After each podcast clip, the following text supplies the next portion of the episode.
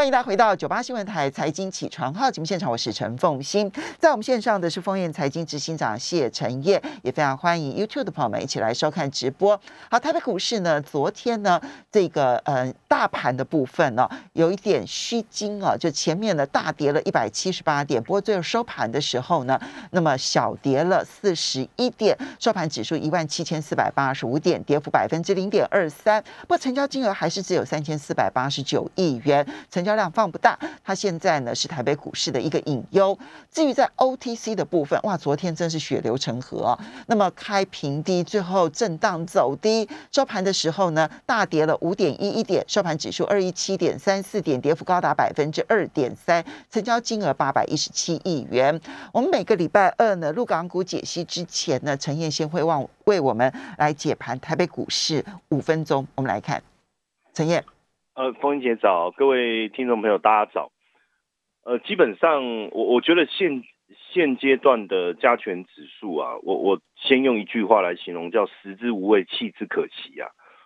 就是现阶段大家会觉得说，哎，股市的基本面呢，确实我们认为下半年都还会有很好的一个表现，但是就整体指数的一个表现上来看，好像没有办法。再激起更多的火花哈，主要有几个因素我跟大家分享哦。第一个就这一波的反弹，它是七月二十八号打出一个下影线以后开始反弹。这一波的反弹呢，从七月十五号最高点一八零三四来做一个对比啊，其实已经反弹了零点六一八，算是反弹的力道是很强的。那反弹到这个位置以后，遇到了两个问题。第一个问题就是月线的一个反压，因为目前二十日均线它是往下的，对，所以代表这个这个呃趋势性的一个压力开始出现。然后呢，近期的反弹就是碰到这个月线以后，它开始拉不开，粘住了，而且每次只要一往上走就被往下打。过去这四个交易日都是如此。都是如此。那另外一个就是说，好，你说均线好，它是以我们呃图形上面的。那另外一个是什么？就是形态。我们也看到七月份其实一八零三是这么一个小头部，七月九号有有一个低点，这个形成了一个颈线。所以从技术面看来，我认为到这个地方势必会产生压力。这是从技术面来看。第二个，我们再从基本面角度去思考，八月中整个财报。呃，半年报包括第二季的整个数字会会公布完毕，当然大家会有一些期待，可是我相信呢，大家更期待的是你数字亮眼的背后会不会代表你所有的利多在这个地方已经用完了？你第三季还有办法维？很奇怪哦，我觉得最近我们在看财报的公布是公布财报越好的股价越弱，很奇怪。就担心说，现在的股价已经充分反映利多，那其实这时候利多反而就不涨了。对，有有这种感觉。那我们讲利多上涨是正常，利空下跌是正常，利空不跌，哎，利多不涨，这两个都是一个转折。所以最近这种利多的不涨啊，反而让确实我们有一些担心，说短线上大家是不是过于谨慎、过于保守？那再加上说。我我觉得大家另外一个在等待的是什么？因为八月底的全球这个央行会议哦，接身后的这个年会，是不是？因为最近但真的大，我我在看所有的华尔街的一个分析，其实大家越来越去关注的是，到底接下来会不会宣布缩表这件事情？有一种呃，在要被要要这个好像是要揭晓这个最后答案之前，大家敢屏息以待。那一屏息以待，其实就会受到影响。那因为呃，我觉得前一两个礼拜大家太太专注在关关注这个冬奥，然后整个市场的交易量也也降下来，加上现阶段财报的问题，接这个全球央行会议的一个等待，势必会让整个行情就降温了哦。那这个降温，我觉得有时候是这样哦，当你情绪上来了，很兴奋的时候。呃，这个气氛是可以一直营造出这个高高点来，但是有时候这个一旦开始降温，然后甚至整个降下来以后，要重新燃起那个那个氛围，我觉得就有一点困难。我觉得现在台股面临的就是整个情绪冷静下来以后，股市被降温了。那这个被降温要重新点燃这个火花，我觉得短时间没有那么快，所以我觉得这个星期可能我们还是会看到这样一个震荡整理的情况。即即便有一个火花点上来，但是我觉得后续的接棒的态势没有出现的情况下，可能还是陷入这样震荡整理的一个的。所以这个震荡整理，它最有可能的区间范围是？呃，我我。自己在看，我是觉得说季线的防守是一定没有什么太大的问题啦，因为台股到目前来看没有什么基本面的疑忧呃疑虑嘛，所以它会很狭幅，我我觉得会很难过的就是，哇又要进入这种狭幅的震荡，然后呃每一个类股里面可能都只有。都有几只稍微表现好一点，但是没有办法整个族群带动上来，会会出现这样的一个氛围。如果是这样的话，就是我常提到的那杜估盘这样子，就是会打瞌睡的盘这样子。对，不不是不是盘在杜估，是我们真的看到对，然后醒过来，然后突然惊醒，然后就哎。收盘了，好吧，那好好的睡一觉。好，OK，这个是台股的部分，可能未来这一个礼拜还是陷入一个整理的这个格局。好，接着我们就要进入陆港股的部分啊。那陆港股的情势就很明显的是不同了，对不对？好，那么对，嗯，你来看。好，基本上我我我最近刚好看到一个报告，我觉得还蛮有趣的哈。这个是呃，这个是美。这个就针，这个是美国的这个针对，它这个这个单位叫做 U 呃对象是 USCBC 哈，就是他们在报告说，就是大陆的商业环境的调查报告了哈。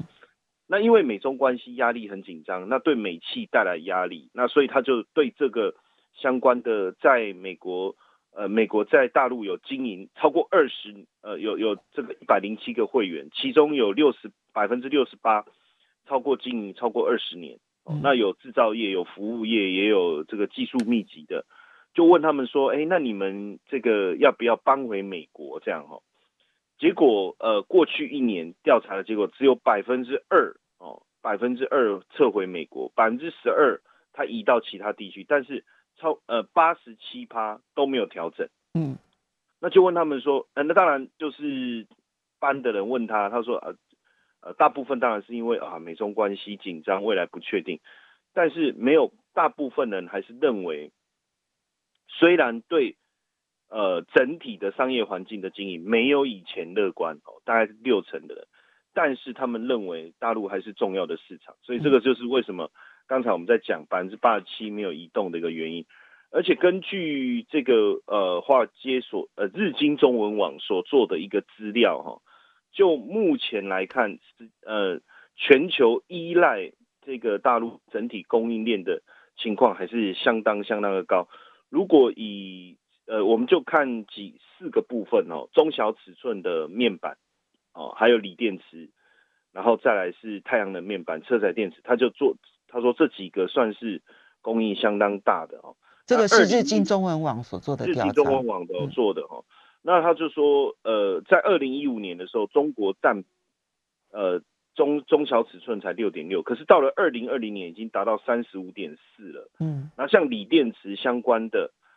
材料的，在中过去这个二零一一五年的时候，中国是零，但是到了二去年已经占三十二点八了。对，成长非常快，就从二十四冲到四十五点八。实际上，这个我我我从刚才这个资料，我要告诉大家，就是说。基本上啊，因为大家最近实在太关注在所谓的策略性改革上面哦，但是基本上我们看到对呃大陆的供应链的一个依赖的程度，并没有因此而下降。那因为最近呢，我我在看，因为大家最最质疑的几个点哈，比如说大陆经济到底还有没有成长的的动能跟潜力哦，所以我想说特别简单的跟大家分享一下，就是整个。呃，大陆经济成长的一个状态，我们再来看现在，我觉得会比较清楚。因为早期一开始在改革的时候，其实它的速度非常快，像台湾是循序渐进的一个一个经济的一个发展模式，但对大陆来讲，它几乎是跳跃式的。所以你看，早期我们在讲，我我之前去上海的时候，也确实听他们在讲讲这这句话，说您要您要浦西一张床，也不要浦东一间房哦。对。但是整个改革经，尤其是到后来二十年前了。对，但是到后来我们去这个上海浦东的时候，你看到都是金融大厦林立哦，这个是一个呃非常大的一个一个变化。那所以在一呃二零一二年以前哦，其实当时是全球化红利，还有大陆本身的劳力的红利，还有改革的红利。另外一个很重要就是透支红利。什么叫透支红利？我对环境啊，对生态啦，对资源的透支。所以带动了一个大幅度的一个经济成长，但是这样子的一个红利进入到二零一二年，一直到去年，我们来看这一整段的时候，我们发现透支的红利不见了，然后这个劳力的红利不见了，全球化的红利也产生了一些影响，所以等于是从今年开始到这个二估计了哈，到二零三五年，如果要保持整个。这个呃，中国经济成长的一个动能的话，林毅夫他讲了一个，讲了两个非常重要的一个叫做后来者优势，一个叫做换道超车。哦，那是是不是能够透过这样的一个方式来维持这个中国经济的成长，就是我们所看到最近整个这个政策大改变的一个原因呢？就是换道超车，你就一定要创新了。对你一定要创新，所以其实华尔街，呃，我最近整理了一下，发其实大家呃对于接下来整个发展的一个情况，当然各有不同的看法。不过不约而同的，就是对于产业发展的方向上哦，基基本上都是认为有三个产业是呃比较重要的一个发展的重点，一个就是云端计算 AI 的部分，那另外一个是半导体，还有一个就是生物科技，就是这三个。呃，发展的我看是大家不约而同，算是认同对于接下来整个产业发展的一个方向。那刚才我们一开始提到供应链仰赖的部分，其实也有一部分是落在跟这个部分跟这些有关哦。好，所以我们稍微休息一下。你刚刚提到这个，你整理的华尔街所看好的产中国大陆的产业，包括了云端 AI、半导体跟生物科技。那实际落实投资的时候要怎么看待？休息。大家回到九八新闻台财经起传号节目现场，我是陈凤欣，在我们线上的呢是丰燕财经执行长谢陈燕，也非常欢迎 YouTube 的朋友们一起来收看直播。好，所以陈燕，你刚刚提到了，就是说，嗯，不管中国大陆这一波的整顿改革，你支持或不支持，你看好或不看好，但是呢，至少有一点是，华尔街形成的某种共识，呃，不是看好不看好的共识，而是到底。大陆现在什么产业它的机会最大？看起来他所看好的这三个产业，其实跟中国大陆现在正在力推的，其实方向就是一致的哈。不管是云端 AI 啦，或者是半导体啦，还有生物科技，所以这几个产业，一方面资金面是认同的，二方面政策面是认同的。对，其呃，其实就是说看好不看好，像刚才凤英姐讲的，其实各各有他的论点跟立场啊。那我刚才也谈到，就是说从过去经济快速起飞的一个年代的红利，确实我们认为已经部分已经消失，所以它为了维持呃经济的持续成长，势必要有不同的手段跟方法哦。那从最近整个这个指数的一个呈现来看哦，比如说我通常。因为大家我们过去都讲上证指数啦、深圳指数，但是现在我在看指数的时候，我其实是做一个啊分拆的，也就是说我会去看上证五十、哦沪深三百跟深中小，我做这样一个分拆的一个目的是，我能够比较清楚的知道，呃，就讲比如说我们讲呃加权指数，我也会我们就会去看电子金融嘛，OTC，对，我我们能够比较清楚到底知道说现。看起来没在涨，那到底是呃，到底是是不是真的没在涨，还是有不同的变化？那现阶段来看，呃，就整个市场来讲，我做的一个分拆，像上证五十，它就是针对一些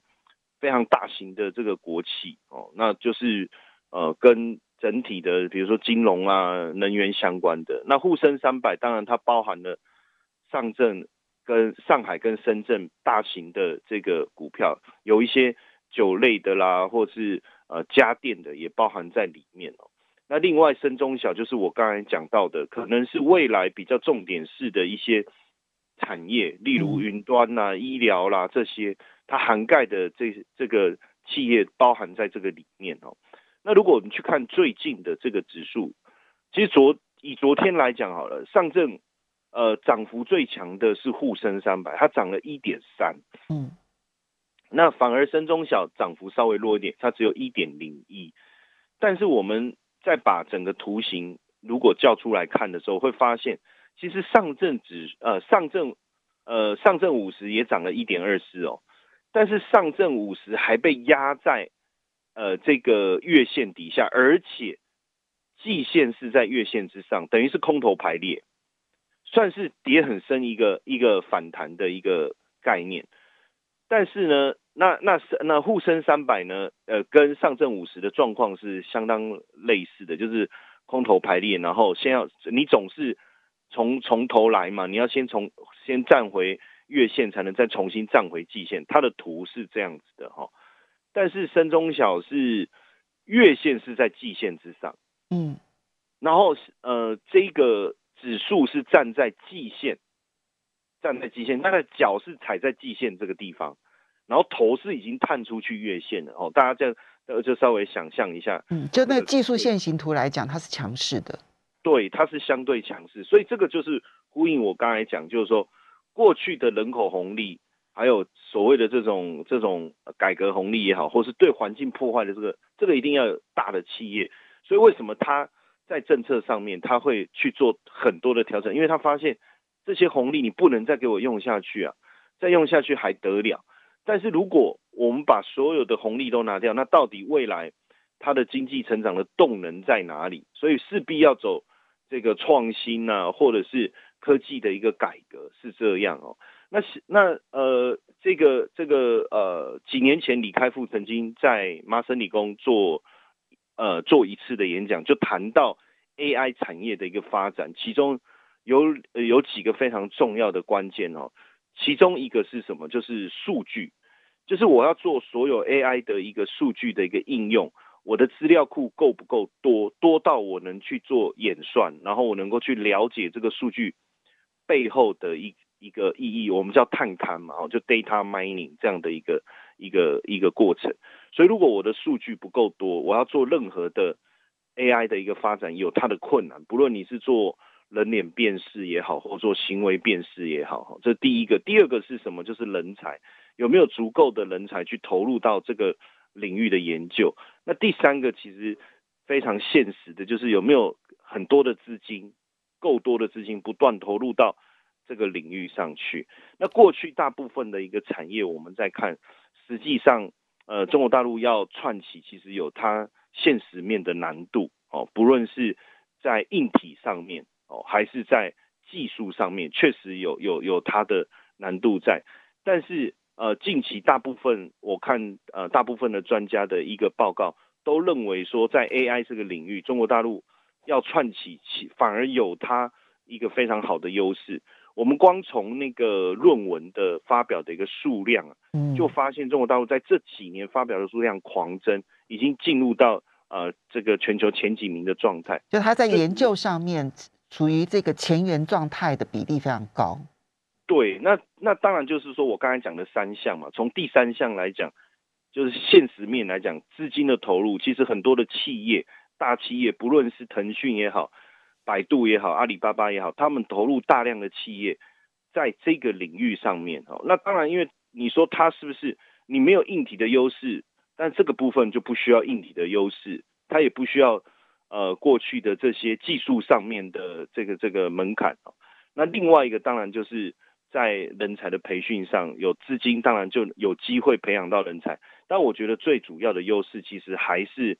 在数据库的部分哦，包。包括最简单就是说，我们想要研究这个消费者的行为这个部分，像滴滴出行，它哎，它一天有多少每秒产生？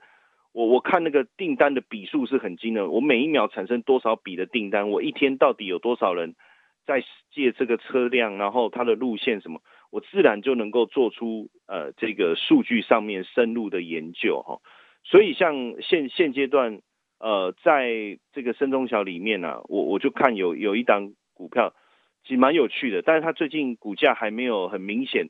就是最近的这个呃价格的的这个整理还没有很明显的产生呃上涨的趋势。但是我要讲的是，呃，现在的这种产业的趋势已经开始慢慢出现哈。这个叫科大讯飞，它算是在中国大陆 AI 技术上面算是呃比较领先的哈。那它在他们在医疗这个部分也提供了非呃非常多的这个帮助，就是针对医生啊哦远距医疗啦，或者是说你在这个这个啊问诊上面哦怎么样利用周边的一些呃设备来，还有器材，还有包括数据去协助他们看诊也好，或是远距医疗的这个服务也好哦，还有包括在这个语言的学习跟这个教育上面的一个辨识的一个过程哦，那现在这一块我们发现确实是呃走的相当相当的快，就在整个 AI 这个领域上面，尤其是跟医疗做做整合的一个部分哦。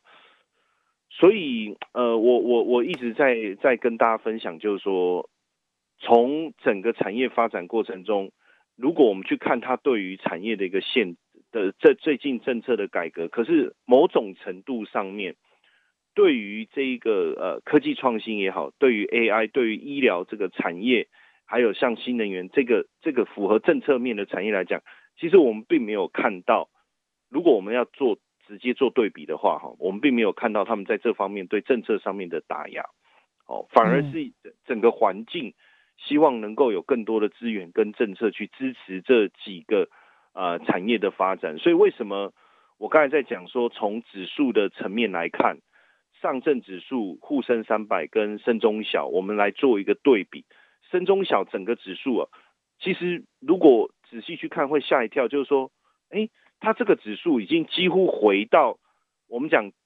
呃，就是从滴滴出行、滴滴出行这个事件导致它突然吓一跳，那几天大跌前的的位置，哎。就他已经回到那个位置，等于说在一一晃眼之间，